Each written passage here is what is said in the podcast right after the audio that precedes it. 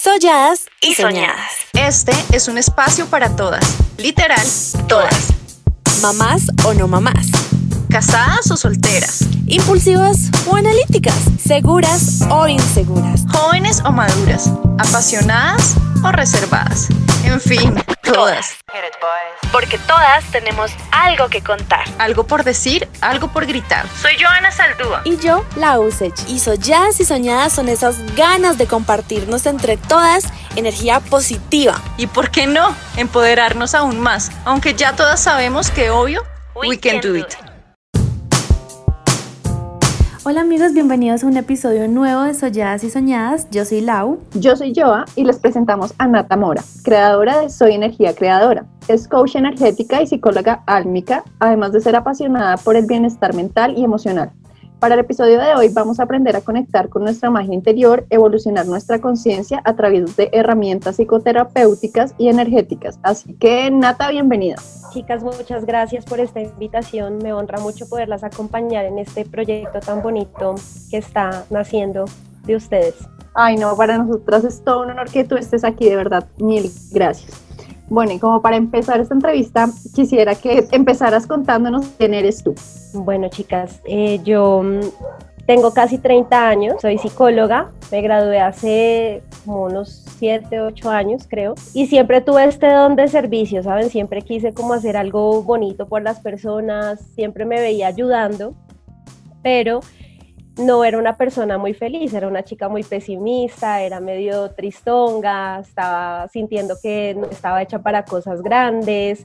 Em, me la pasaba mucho como en este tipo de pensamientos y aunque ya me había graduado como psicóloga, no, digamos como que yo sentía que lo que le decía a las personas era de dientes para afuera, como que nada de lo que yo les decía realmente era algo que yo aplicaba para mi vida, no me sentía una persona plena ni tampoco me gustaba la persona que, que yo era.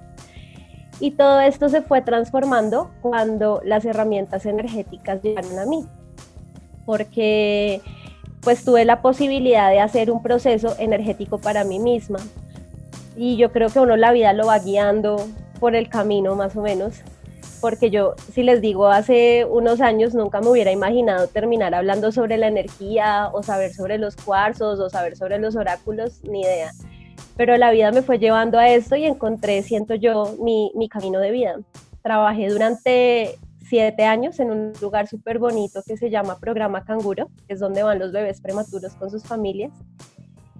Y fue una experiencia súper chévere, pero llegó un punto en el que yo sentía que como que ya, como que ya había también llegado mi ciclo, mi ciclo allí. Renuncié este año y me dedico ahora completamente a Soy Energía Creadora, que es mi proyecto. Qué increíble, Nata, como que se nota que eres una persona que no se queda quieta ni un solo segundo y sobre todo que si se siente como segura en algún lado, de una vez brincas y buscas como donde te sientas y donde encuentras la felicidad, ¿verdad? Pues no, más o menos, no siempre fue así, no, siempre fue así, Lau. Eh, pero, pero hoy en día soy una convencida de que uno puede vivir la vida de sus sueños y puede sea, si uno está en este mundo, puede vivir las mejores experiencias y conectarse con lo mejor de lo mejor que se pueda conectar, porque es una elección. Wow, no, a mí me encanta, me encanta cómo hablas, me encanta los temas que tocas y estoy súper emocionada con esta entrevista. Entonces, si quieres, empecemos pues como a entrar en materia. Cuéntanos qué es la evolución de conciencia y la energía.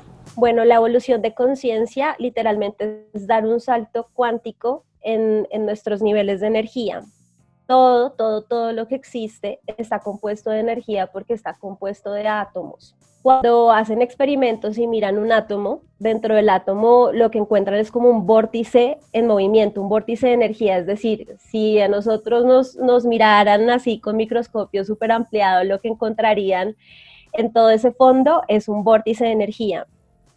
Entonces, esa, esa energía vibra en diferentes niveles de frecuencia. Y eso es a lo que se le llama evolucionar en conciencia, porque nos vamos como quitando capitas de cositas que no, digamos, como que no nos, no nos dejan ver nuestra verdadera realidad, no nos dejan conectarnos con nuestra realidad divina. Entonces nos vamos quitando estas capitas y nos vamos conectando con nuestra esencia real y eso es a lo que se le llama evolucionar en conciencia. Increíble, la verdad es que a mí me encanta todo este tema de la energía porque acá en la familia sea, todos somos, o sea, creemos mucho en la energía del universo y este tema de verdad me pone los pelos de punta. Yo sé que tú haces un cuadro de energía, pero yo quisiera que les explicaras a las personas que nos escuchan en qué consiste y cómo funciona este cuadro de energía. Bueno, lo primero es que nosotros no llegamos al mundo tan libres como creemos, Joa. Nosotros tenemos mucha carga, por ejemplo, ancestral, porque nosotros no solamente somos un ADN genético, sino también somos un ADN emocional.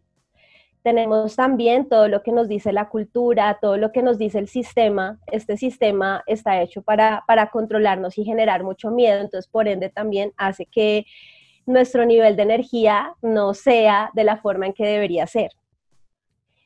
Entonces, precisamente como les decía, la evolución de conciencia es hacer conscientes todos esos patrones que tal vez no están tan visibles, más bien están un poquito oscuros, profundos, y empezar a avanzar. En todo esto han habido muchos estudios. Lo primero fue los estudios de Carl Jung. Jung nos hablaba del consciente y el inconsciente colectivo. El inconsciente colectivo es precisamente, hagan de cuenta, como la matriz energética de todo, es como el campo morfogenético, ¿sí? Todo lo que tiene que ver con la cultura, todo lo que tiene que ver por, por qué hacemos rituales, por qué nos damos besos con la pareja, por qué cuando decidimos pasar con alguien, que decimos voy a comprometerme con esta persona, quiero estar contigo toda mi vida, hacemos un ritual de unión, llámese matrimonio judío, católico, llámese ritual mágico, como sea, pero ¿por qué está eso presente?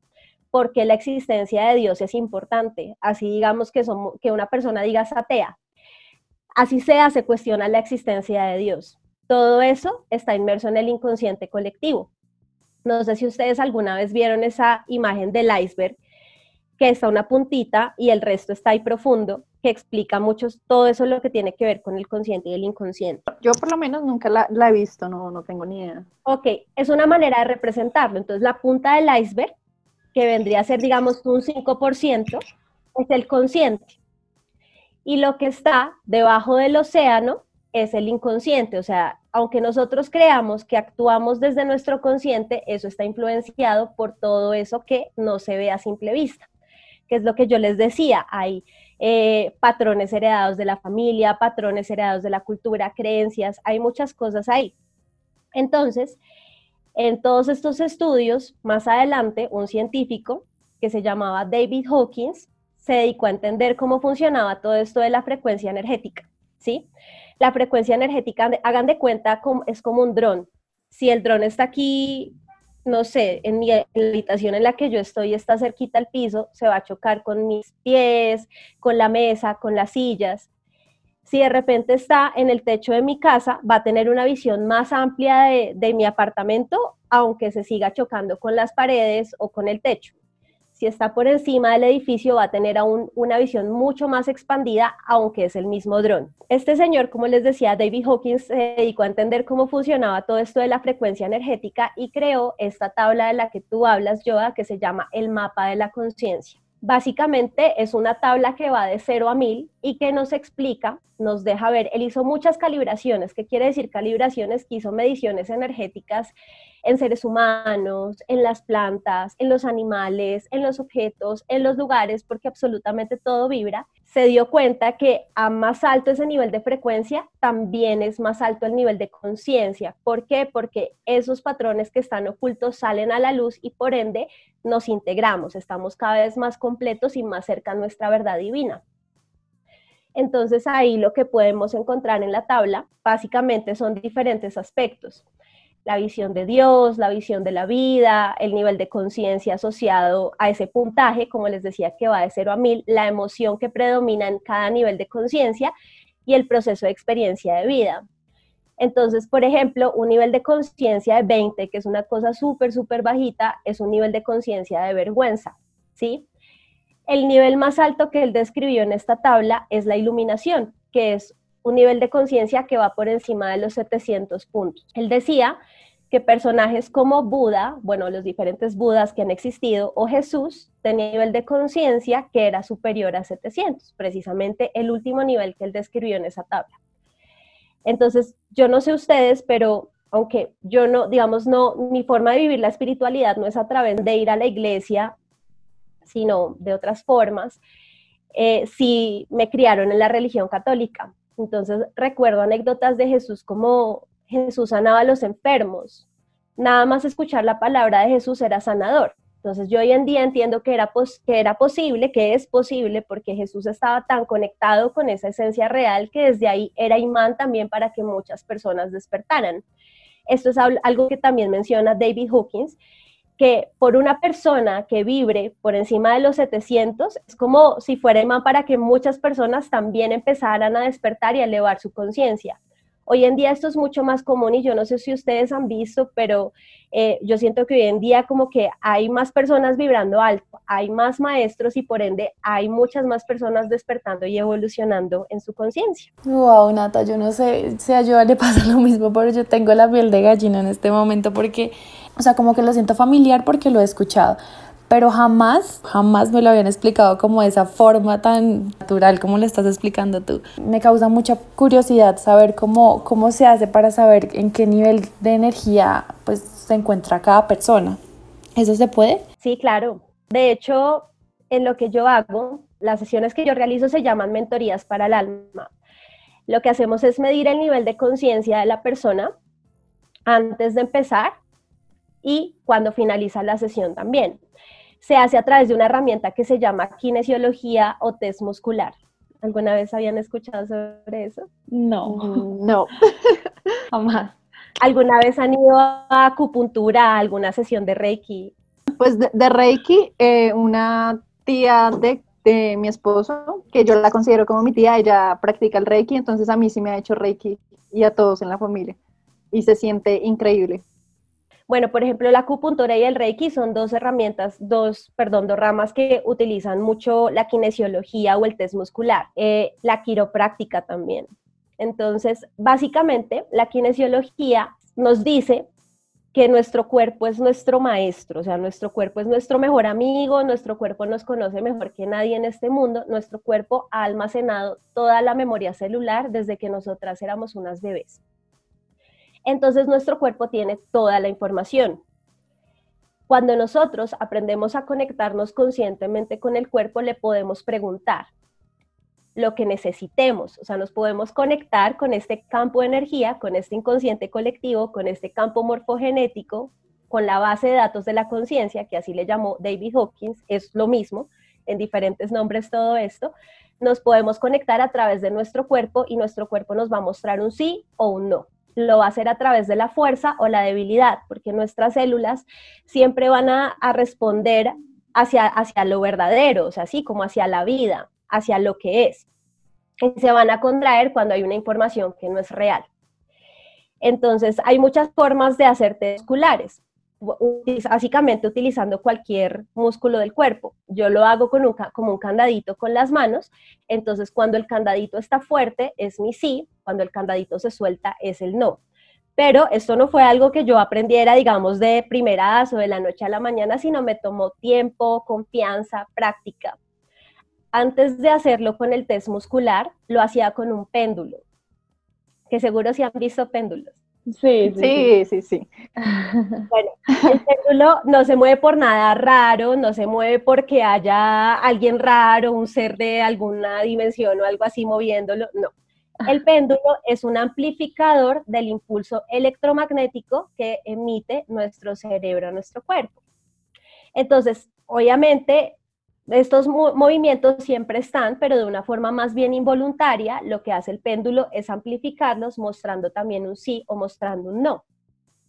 ¿Qué es lo que a veces hacen en acupuntura o algunas personas que, que, que practican, ejercen el reiki? Hacen preguntas, nos hacen preguntas, bueno, ¿y cómo estás? No sé qué y saben por su formación leer los movimientos involuntarios que tiene nuestro cuerpo y de acuerdo a eso saben dónde poner o la agujita de acupuntura o el punto de Reiki, por ejemplo. ¡Wow! Increíble. Sí, es súper chévere. Eh, entonces, como yo les decía, no es algo como que, obviamente, todos lo podemos hacer, todos tenemos esta capacidad porque todos tenemos cuerpo, pero es como todo, es como un hábito, ¿no? Entonces, algo que tú quieras hacer muy bien, pues requiere práctica, requiere que, que lo practiques si lo quieres llevar a cabo. Entonces, a través de la kinesiología es que David Hawkins empezó a testar, así le, decimos, testar, eh, hacer calibraciones, mediciones de, de cuánta cosa se le pasara enfrente para llevar a cabo este, este mapa de la conciencia. Qué nota, Dios mío, de verdad que me encanta todo lo que estoy aprendiendo hoy en, este, en esta entrevista. Nata, bueno, ya que nos explicaste cómo se hace, yo quiero saber cuando ves que una persona tiene sus niveles de pronto muy bajos, ¿cómo una persona puede llegar a subir sus niveles de energía o trabajar en ellos? Pues lo primero es tener la voluntad de conocerse, ¿no? Porque eh, generalmente lo que más habita en nosotros desde que somos muy chiquitos, bueno, también por los condicionamientos de la sociedad, etcétera, es el miedo, ¿sí? El miedo nos hace quedarnos en una zona cómoda. Hay una frase muy bonita de Jung también que dice, uno no alcanza la iluminación fantaseando sobre la luz, sino haciendo consciente la oscuridad, ¿sí? Es decir, uno tiene que conocerse primero, aceptarse tal y como es, integrarse, o sea, eso quiere decir, me acepto con mi luz y también me acepto con mi sombra porque este mundo funciona así. Está la parte espiritual y está también la parte material. Hay luz y hay oscuridad, hay polaridad, ¿sí? Pero entonces en la medida en que lo integramos y sabemos exactamente cuáles son nuestras bases, qué es lo que tenemos, podemos elegir conscientemente qué hacer con eso y si queremos transformarnos o evolucionar. Entonces, de eso se trata, básicamente. Nata, ¿y el nivel de conciencia y energía son lo mismo o son cosas diferentes? La son lo mismo. Es el nivel de frecuencia energético, es lo mismo, es el nivel de conciencia. ¿Qué es lo que pasa? Entonces, acuérdense de esta analogía del iceberg, la puntita del iceberg, lo demás que está profundo. ¿Por qué se le llama nivel de conciencia? Porque hagan de cuenta que es como si yo estuviera dentro de una cebolla y todas esas capas que están afuera es lo que no me dejan verme a mí misma, que son las capas inconscientes. Entonces, en la medida en que yo las voy quitando, mi nivel de energía claramente va aumentando y mi nivel de conciencia también, porque ah, estoy haciendo consciente lo que está profundo. Nata, tú hablas en tus redes sobre sanación consciente. Yo quisiera que nos hablaras y nos contaras un poco en qué consiste esto. Bueno, esto es un conjunto de herramientas tanto psicoterapéuticas, porque yo soy psicóloga, y también energéticas. Porque es importante el complemento de ambas cosas, ¿sí? Porque de nada nos sirve. Yo fui a, a sesiones de terapia sobre todo cuando estaba en la universidad y fui a terapia conductual, fui a psicoanálisis, fui a reprogramación neurolingüística, estuve también en, en terapia sistémica, pero eso no es tan útil si de todas maneras el bloqueo energético sigue ahí. Así como tampoco es muy útil yo decir, bueno, entonces vamos aquí a trabajar unos ejercicios para limpiar nuestros chakras y entonces voy a visualizar el color azul para limpiar el chakra garganta. Si realmente no entiendo de forma consciente qué es lo que estoy haciendo con eso. Claro, es como cuando los primeros días que practica, no sé, yoga, que siente que no está haciendo nada o que piensa un montón de cosas, pero que no puede liberar la mente, algo así, ¿no? Tal cual. Entonces, lo que estas herramientas, estas herramientas buscan es complementar la parte energética con esa parte mental y consciente que también es muy importante porque nosotros los seres humanos todo lo percibimos es a través de la mente. La mente es la que nos hace ver la realidad de la forma en que la vemos. Entonces, si esto, es, esto que hacemos a nivel inconsciente de trabajar la energía, etcétera, no lo pasamos por nuestra mente racional y no lo comprendemos, no lo hacemos consciente, no va a tener el mismo efecto. Entonces, básicamente las herramientas de sanación consciente buscan que tengamos una comunicación muy amorosa con eso que está profundo, con eso que está inconsciente y de una manera amorosa lo saquemos a la luz. Son herramientas que se van optimizando porque así como todo en la vida tiene que ir evolucionando. Entonces, pues yo no sé, antes se hablaba de ir a terapia durante años y años de la vida y pues yo hoy en día siento que eso no tiene que ser así porque ya una vez adquirimos las herramientas y nosotros tenemos las herramientas, pues podemos elegir qué hacer con eso en nuestra vida. Entonces, también hay otras herramientas tipo hipnosis, regresión, y yo no tengo, digamos, nada en contra de esto, pero pues siento que podemos hacer las cosas de una manera mucho más rápida a través de simplemente poner la intención y identificar conscientemente un patrón inconsciente. No sé si soy clara o quieren que les dé un ejemplo así. Pues Natalia, yo sí preferiría como un ejemplo para que quede como más claro el tema. Sí, sí, yo también. Entonces, por ejemplo, en herramientas de sanación consciente podemos liberar emociones atrapadas que están muy profundas y puede que no seamos muy conscientes del origen, ¿sí? Eh, hay emociones que, por ejemplo, se atrapan en el vientre materno. Entonces una persona crece toda la vida con esa emoción y no sabe por qué, ¿sí? Hay emociones que son heredadas, es decir, eh, nosotros llevamos en, la sangre el código de emoción de nuestros ancestros y nuestras ancestras. Si hubo algún evento muy fuerte, si hubo alguna situación muy importante, es muy posible que ese código de emoción nosotros también lo llevemos ahí en nuestra sangre. Digamos, una chica que diga, ay, yo no quiero tener hijos.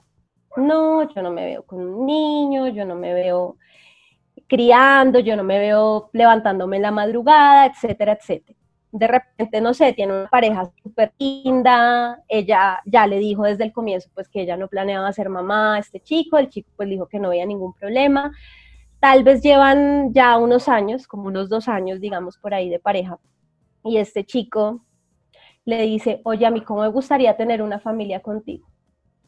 Y esta chica entra en shock y le dice, no, tú sabes que yo no quiero tener hijos, no me hagas perder mi tiempo, no pierdas tu tiempo, termina la relación. Ella como que ni se da la oportunidad de vivir la tusa porque está más bien es como medio rayada, como con el tema de los hijos y bueno, pasa el tiempo, puede que unos años después esté en las redes sociales chismoseando y vea que el chico se va a casar o algo así.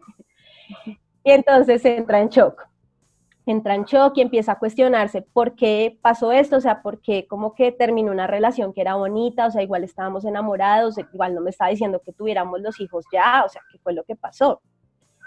Y puede que en un proceso similar, digamos, al, que, al que yo realizo, encontremos que hay una abuelita suya que se murió en su parto y tuvo mucho miedo al morirse ella carga esa emoción inconsciente, pero ella cree que lo actúa desde su consciente. Wow, pero es como súper complicado, ¿no? O sea, porque uno llegar como a, a esas raíces me parece...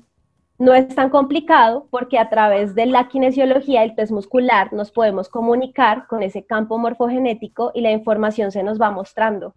Aparte, todos nosotros tenemos un GPS interno que se llama la intuición y cuando la aprendemos a usar conscientemente, por ejemplo, en, las sesiones de, terapia, conectamos con la intuición y ponemos la intención, que es una energía muy clara de, de de que la información se nos muestre de forma clara y se va dando. No tiene que ser un proceso complejo, por eso te decía que las herramientas se van optimizando. Yo creo igual que, claro, lo que se refiere yo como al ser difícil o pienso yo que también me parece un poco difícil, pero es porque no todo el mundo tiene como este conocimiento, entonces como para que, digamos, esta chica del ejemplo, em, llegue como, como a la persona indicada que le muestre como el camino y le, le cuente, pues como que es, es difícil ese proceso, ¿no? Muchas personas seguramente vivirán con eso toda su vida.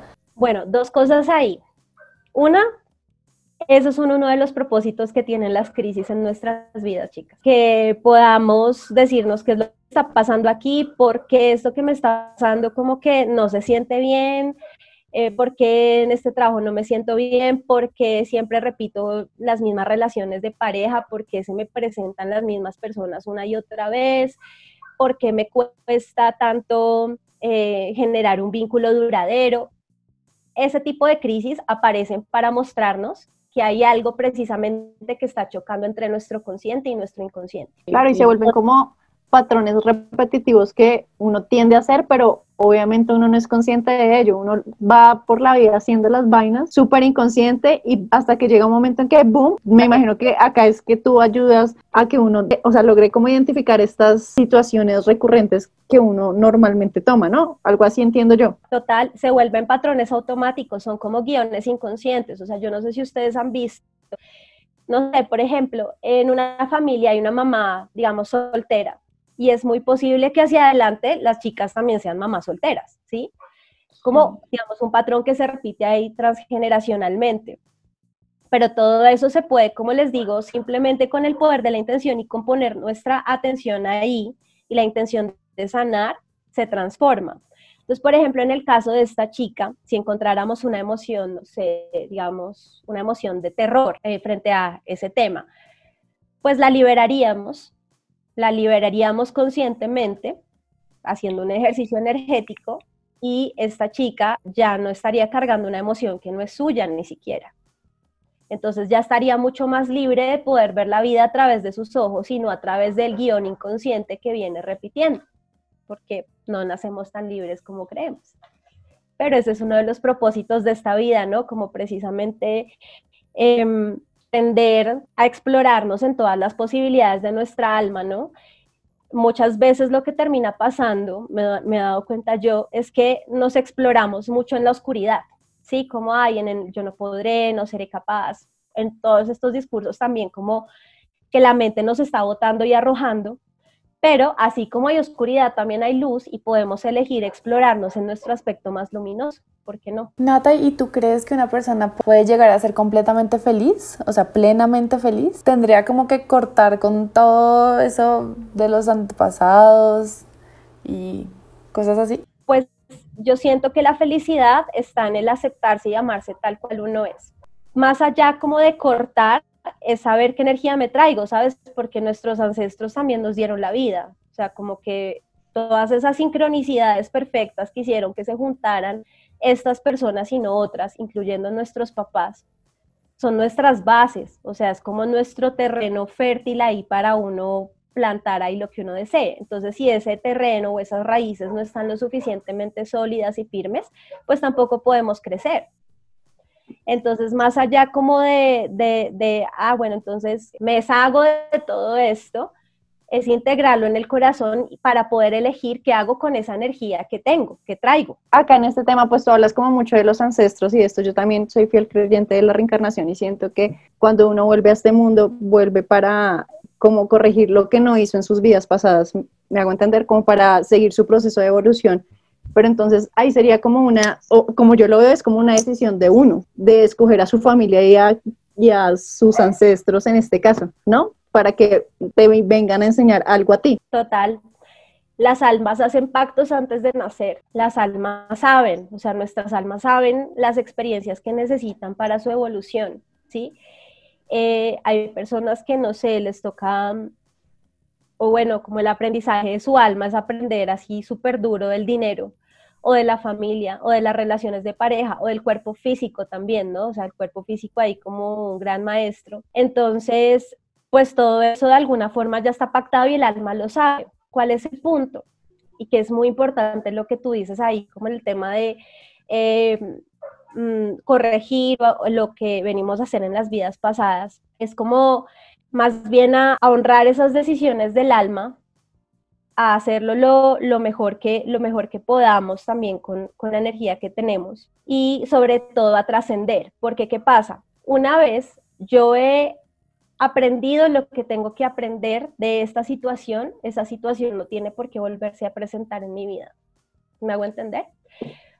si hay una persona que tiene una enfermedad fuerte, han, habido casos, por ejemplo, hay un documental súper lindo en Netflix que se llama Heal y básicamente trata de, de personas que les ha tocado lidiar súper fuerte con su cuerpo físico, enfermedades crónicas, enfermedades a través del estrés, enfermedades con cura, accidentes que les dejaron eh, sin poder mover su cuerpo y a través de realmente conectar con su energía, conectar con su espiritualidad, conectar como con esa inteligencia divina que, que habita en cada uno de nosotros, pudieron trascender esos aprendizajes y hoy en día son maestros de cómo sanarse a sí mismos, muchos y muchas de ellos. Sí, claro, como que después de que ocurre algo, es como el paso que te da para poder trascender y, y, volverte así, ¿verdad? Bueno, Nata, ahorita pensaba en los cuarzos, cuéntanos sobre ellos y como sobre su poder energético. Bueno, chicas, los cuarzos son divinos, contienen todo el ADN de la Tierra, ellos han estado aquí por millones y millones de años. De acuerdo a su composición y sus minerales, nos apoyan eh, tanto en nuestro cuerpo físico, mental, emocional, etérico. ¿sí? Hay una información muy bonita ahí y todo esto, yo soy una enamorada de todo lo que tiene que ver con el inconsciente colectivo, con los simbolismos, ¿sí? Me encanta todo esto y como ver ver esa influencia. Entonces, por ejemplo, los cuarzos están muy relacionados con los colores de los chakras, ¿sí? Los colores de los chakras son los mismos colores del arco iris. Los colores del arco iris son los mismos que se les atribuyen a los arcángeles. Todo está como súper conectado. Tal cual. Y de acuerdo al color del cuarzo, tú puedes saber, como hacía grandes rasgos, para qué sirve. Si, por ejemplo, hay un cuarzo dorado, como la amatista, por ejemplo, la amatista o el color morado en sí, o sea, el color, el arcángel Zadkiel, que es el, el que rige el, color morado, el, el, color morado que está en el tercer ojo, que es como la intuición también. Si, por ejemplo, queremos trabajar algo que tenga que ver con nuestra comunicación, con la expresión de nuestra verdad, pues un cuarzo azulito va a venir súper bien porque es de un color similar al chakra garganta, por ejemplo. Entonces esto es súper lindo porque, por ejemplo, los cuarzos negros son puro enraizamiento y pura protección. Entonces, el color negro es como asociado, hagan de cuenta, al vacío, a la nada, o sea, de donde nace todo, al átomo, digamos. ¿Sí? Ok.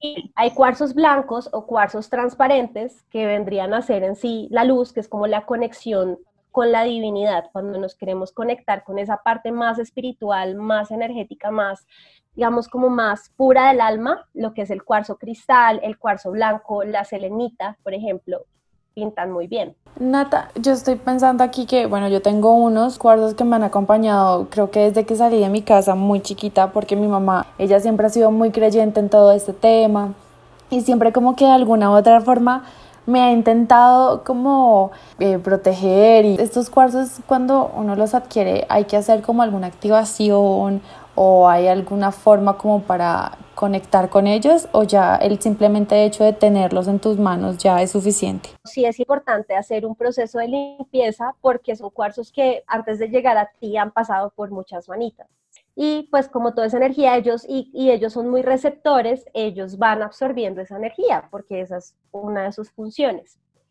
Entonces hay que limpiarlos para que estén energéticamente disponibles para nosotros. Hay diferentes formas de limpiarlos, ¿sí? Eh, lo que yo más hago, me parece lo más fácil, es ponerlos en una materita con tierra.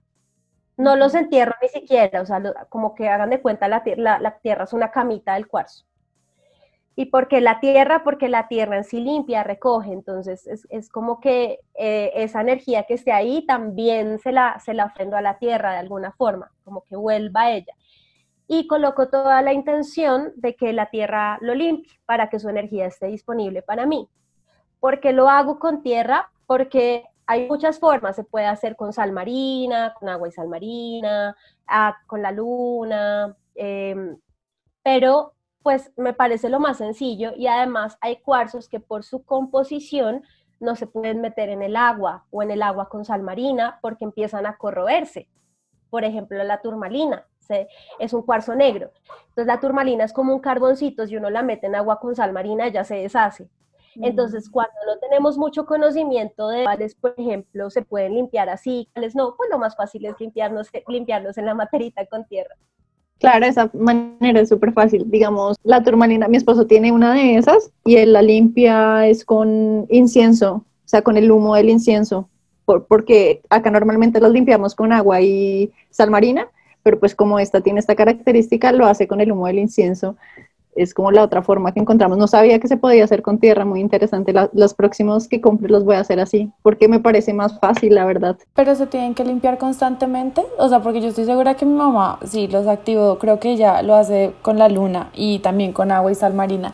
Pero pues desde que me los dio yo no los volví casi a tocar, yo los dejo como siempre en un espacio que sé que es para eso, pero no sé, toca volverlos a activar. Yo tengo entendido que cuando hay que volverlos a limpiar es cuando otra persona toca como los cuarzos de uno, ¿no? Porque como que le transfiere la energía. O pues yo no sé. Nata. Todo eso es relativo. Pues siento que uno genera una conexión con sus cristales o con sus cuarzos. Y de alguna forma ellos le avisan a uno, o sea, como que uno siente, como mm, ya es hora de limpiarlo, como que uno lo siente, ¿sí? Hay diferentes frecuencias energéticas en el mundo, entonces pues no falta quien de acuerdo a, a su nivel de conciencia de ese momento, de pronto no esté vibrando muy alto y pues toca nuestro cuarcito que está programado para nosotros. Entonces, pues en ese caso, pues bueno, de pronto, sí, sí, si yo lo siento así, si yo lo siento, pues voy y le hago su, su respectiva limpieza, ¿no? Si lo tocan, no sé, sus hijitos, o sea, como su esposo, pues no, no sé, como que igual es, son personas con las que ustedes conviven y están compartiendo energía, pues todo el tiempo. Sí, pues, obvio, En ese caso, pues tal vez, o sea, no, yo no le veo necesidad, por ejemplo, que es, no sé, alguien de mi familia ame, que yo ame mucho, toca mis cuarcitos y me dice, tan bonito, pues no, no siento la necesidad de limpiarlo, pero entonces lo vamos es más bien sintiendo a través de la intuición. Los cuarzos también nos ayudan a eso, a ir trabajando la intuición, que es ese GPS del alma. ¿Qué piensas tú desde los, de los espejos? Me llama mucho la atención también porque justamente mis cuarcitos los tengo enfrente de un espejo que pues también según lo que me contaba mi mamá, ayudan como a, a, repeler mala energía y bueno, hice como una especie de altarcito. Los espejos también tienen algo de poder en, este, en todo este tema. Los espejos energéticamente tienen una influencia. Yo realmente esto como lo que tiene que ver con los espacios, los espejos, eh, está muy relacionado con el Feng Shui. Yo no, no soy experta en Feng Shui, chicas, pero una anécdota personal respecto a los espejos es que yo durante muchos años de mi vida dormí con un espejo reflejándome todo el tiempo. O sea, el espejo me reflejaba. Y luego pues ya me empezaron a hablar y explicar de este tema, pues que de acuerdo como a, la armonía de los espacios, era mejor que el espejo en la noche, además mientras yo estaba durmiendo, que ahora entiendo que es un proceso muy importante porque cuando nosotros no, dormimos, mandamos a nuestro cuerpo a descansar y nuestra alma se va a volar, nos vamos al astral. ¿sí? Y pues el espejo que, tiene como toda esta, esta capacidad de, de, reflejar, como que tiene también todo su misticismo ahí reflejándolo a uno mientras duerme, mientras uno está elevándose, en el astral pues no era como muy buena idea. Efectivamente, cuando yo cambié el espejo de espacio, porque lo que se recomienda es que esté, por ejemplo, al frente de la puerta, cuando yo cambié el espejo de lugar, que esto, o sea, les digo, yo duré durmiendo con espejo reflejándome 26 años de mi vida.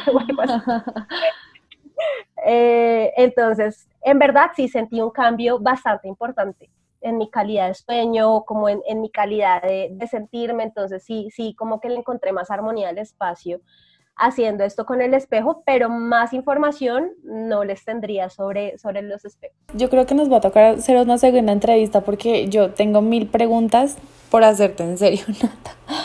Pero quiero volver como un poco a lo que estábamos hablando antes, como de las heridas y de los procesos de sanación quiero preguntarte cómo una persona puede comenzar a sanar esas heridas. De pronto algunos consejos que nos puedas dar. Lo más importante, chicas, es asumir la responsabilidad de nuestra vida, hacernos cargo. Muchas veces eh, como que no está en el tema de, ay, es porque como a mí me criaron así, como mi papá no estuvo, entonces como mi mamá se portó tal, entonces yo por eso soy así. Yo soy así, yo no voy a cambiar, yo siempre voy a tener este genio y no sé qué, aunque lastime a todo el mundo con, con mi genio, lo que sea, porque es que yo toda la vida he sido así. Pero es que esos son como cosas que obviamente cuando nosotros somos niños se, se implantan muchas cosas porque nosotros no tenemos ni siquiera cerebralmente nuestra parte frontal lo suficientemente desarrollada para tener herramientas para resolver ciertas situaciones. Entonces, pues obviamente en la infancia se nos quedan muchas cosas y por eso, chicas, su papel es súper importante como mamás porque ustedes desde esa conciencia también que, que, cada una tiene, como desde ese, ese, ese, despertar más bonito, de hacerlo mejor, de hacer las cosas, eh, como de tener una crianza consciente, aportan un montón a que esto no se siga como replicando toda la vida, sino que los niños de hoy en día sean más conscientes y estén como más dispuestos cada vez a hacerse responsables de sí mismos. Entonces, ¿qué pasa? A veces no queremos asumir la responsabilidad y toca hacernos cargo, porque ya fuimos niños, ahora que somos adultos, que somos adultas, pues nos tenemos que hacer cargo de nosotras. ¿Y eso qué implica? Pues hacernos cargo de ese niño o esa niña interior. Llevarlo de la manito, ponerle límites cuando es necesario, tenerle paciencia, ayudarle a establecer un hábito de una manera paciente, amorosa, porque si por ejemplo yo he acostumbrado a mi cuerpo y a mi mente, personalmente, chicas, a mí me pasó, yo acostumbré a mi cuerpo y a mi mente durante 25, 26 años de mi vida a, a sentirme como una patada, ¿sí? Entonces, obviamente, cuando yo tengo crisis, lo que tiende a hacer mi cuerpo y mi mente es hacer lo mismo. A otra vez, como a, tratarme como una patada. Pero yo hoy en día ya tengo herramientas y aprendo como que a discernir qué le creo a mi mente y qué no, y hablarme con amor. Y hablarse con amor es un hábito.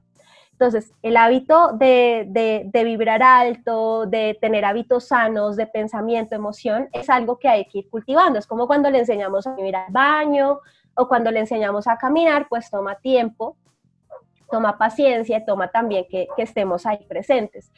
Entonces, la responsabilidad es lo más importante, asumir que nosotros, nosotras, somos los creadores de nuestra vida y que lo que nos pasa es lo que, lo que nos pasa es lo que tiene que ver también con nuestro nivel de frecuencia, con lo que estamos resonando, con lo que conectamos. Y si yo estoy conectando con unas experiencias súper desagradables, pues es importante que en vez de mirar hacia afuera y de responsabilizar al externo de todo lo que me está sucediendo, entienda que de alguna forma yo estoy creando estas situaciones y elija observarme y elija, obviamente observarse no, no es un proceso tan fácil a veces porque nos topamos con, con nuestra oscuridad, con todo esto, pero es algo súper enriquecedor porque nos lleva a lo que les decía, a integrarnos, a aceptarnos y a elegir conscientemente cómo transformarnos. Sí, tienes razón, Nata, es que totalmente nuestra vida son, está hecha de todas las elecciones que, que tomamos a diario. Digamos, esta herramienta que dijiste de hablarse, o sea, de cómo uno se habla, es a mí me parece súper importante. Nosotros acá en la casa con mi esposo les, enseñamos eso a nuestras hijas y es a que se miren al espejo y se digan, eres una berraca, eres divina, eres una mujer inteligente, o sea, todo el que se repitan eso, para mí el poder de las palabras es una vaina, pero brutalísima, o sea, yo creo mucho en eso. Bueno, ya como para finalizar la entrevista, cuéntanos tú qué tips podrías darle a las personas que nos escuchan para que pues empiecen a trabajar y a lograr todo aquello que pues se propongan? Pues lo primero es que tenemos que estar dispuestos a soltar y a dejar ir a la persona que somos para convertirnos en la persona que queremos ser. O sea, eso que quiere decir que si yo tengo una meta, que si yo quiero lograr ser algo en mi vida, yo quiero ser exitosa, yo quiero tener relaciones de pareja conscientes, yo quiero eh, no sé, despertar mis dones y talentos y entregárselos al mundo, pues tengo que empezar a pensar, a sentir, a creer, a encarnar esa persona que quiero ser, ¿sí? No puedo pensar que voy a llegar a, ser exitosa, a tener una relación de pareja consciente si en el fondo tengo creencias, por ejemplo, limitantes de que eh, tener, tener éxito hace que la gente se vuelva mala o que todos los hombres son cortados por la misma tijera, ¿sí? Entonces, lo más importante es observar las creencias. Las creencias limitantes es lo que sobre todo hace que no podamos ser felices y las creencias limitantes tienen que ver con todos estos condicionamientos que ya hablamos, que vienen de nuestra familia, sociedad, etc.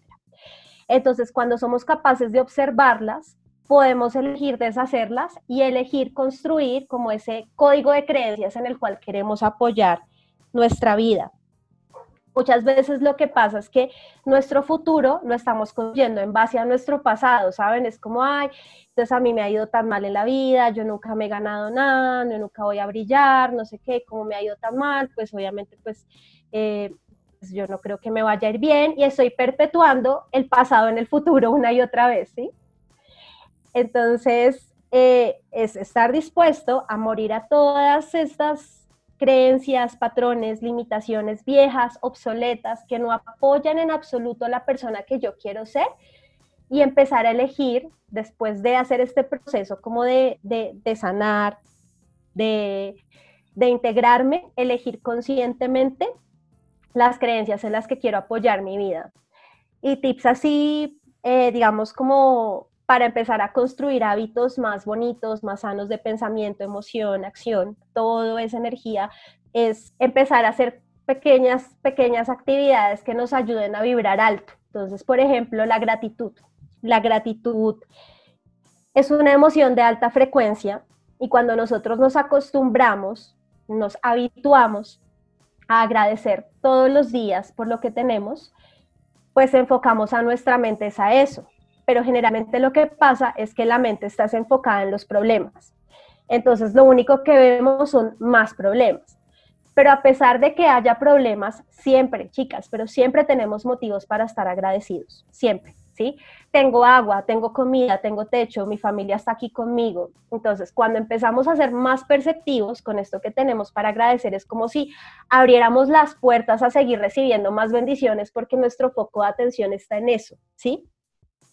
Entonces, por ejemplo, la, gratitud, eh, estar lo más presentes posibles. Generalmente nuestra mente está oscilando en el pasado y en el futuro. Lo que pude haber hecho y no hice, eh, entonces eso genera culpa, genera nostalgia, genera tristeza cuando estamos en el pasado, ¿no? O en el futuro, entonces, ay, ¿qué tal que esto salga mal? ¿Qué, qué tal que todo esto, entonces, eh, la pandemia, entonces, me, me, va a matar? Y bueno, yo no sé, digamos que de los pensamientos más catastróficos dije en este momento, pero... Y en el futuro, entonces, sentimos incertidumbre, miedo y ansiedad. Y esas emociones que tienen que ver con el pasado y con el futuro se sienten es en el presente, nuestro cuerpo las experimentas aquí y ahora. Y el pasado ni el futuro son cosas que nosotros podamos controlar. Lo que pasó ya fue, no hay nada que hacer por eso. Y el futuro, pues es algo muy incierto. O sea, yo este año tenía planeado que iba a ir a Europa, no sé qué chun, llegó la pandemia, pues nada, eso existió por lo menos este año. Entonces, el futuro realmente no es algo que podamos controlar realmente lo único que tenemos control es del, momento presente. Entonces nos podemos entrenar a estar cada vez más presentes. Cuando nos demos cuenta que la mente está oscilando por allá en el pasado, en el futuro, en una cantidad de cosas, nos podemos traer al presente a través de la respiración. Yo lo que hago es acompañar la respiración con palabras. Por ejemplo, recibo, suelto. Recibo, suelto. Y entonces me empiezo a repetir esto una y otra vez, recibo, suelto y a concentrarme en mi respiración hasta que ya mi mente como que aquietó su ruido y yo no estoy ni en pasado ni futuro, sino de nuevo estoy en el aquí, en el ahora. Hacer las actividades cotidianas que uno hace, por ejemplo, uno está almorzando y está viendo el celular, está viendo la televisión, está en todo, menos como en el almuerzo. Tomarse el tiempo de esas actividades cotidianas, hacerlas en plena presencia, me llevo la cuchara a la boca, suelto la cuchara, mastico, disfruto la comida, cuando ya la paso, entonces vuelvo y agarro la cuchara. Todo eso ayuda a que pues podamos volver a estar más presentes. Y otra herramienta que me encanta demasiado son los mantras. Ustedes imaginarán como om o algo así, bueno, eso también es un mantra, pero son frases de poder. ¿sí? Por ejemplo, yo me amo a mí misma y quiero vivir. Yo me amo incondicionalmente yo me abro a recibir y a presenciar milagros. Y entonces cuando mi mente está con mucho ruido, yo me empiezo a repetir estas frases. Por ejemplo, si yo estoy así en un día en que siento que todo está desolador, que todo está mal, me abro a recibir y a presenciar milagros, me abro a recibir y a presenciar milagros, me abro a recibir y a presenciar milagros. Y de repente mi mente pues baja ese ruido, baja como toda esa inquietud y de nuevo estoy en el aquí y el ahora y estoy decretando que me abro a recibir y a presenciar milagros y es posible que presencie algo lindo también. Estos son, son tipsitos así, así básicos. Es como una completa ley de atracción, ¿no? O sea, nuestros pensamientos y cómo vivir en ellos es lo que va a llegar a nuestra vida. O sea, si vibramos negativamente, pues van a seguir llegando cosas negativas. Si empezamos a vibrar positivamente, pues eso es lo que vamos a traer a, pues a nuestra vida, ¿no? Es lo que yo entiendo.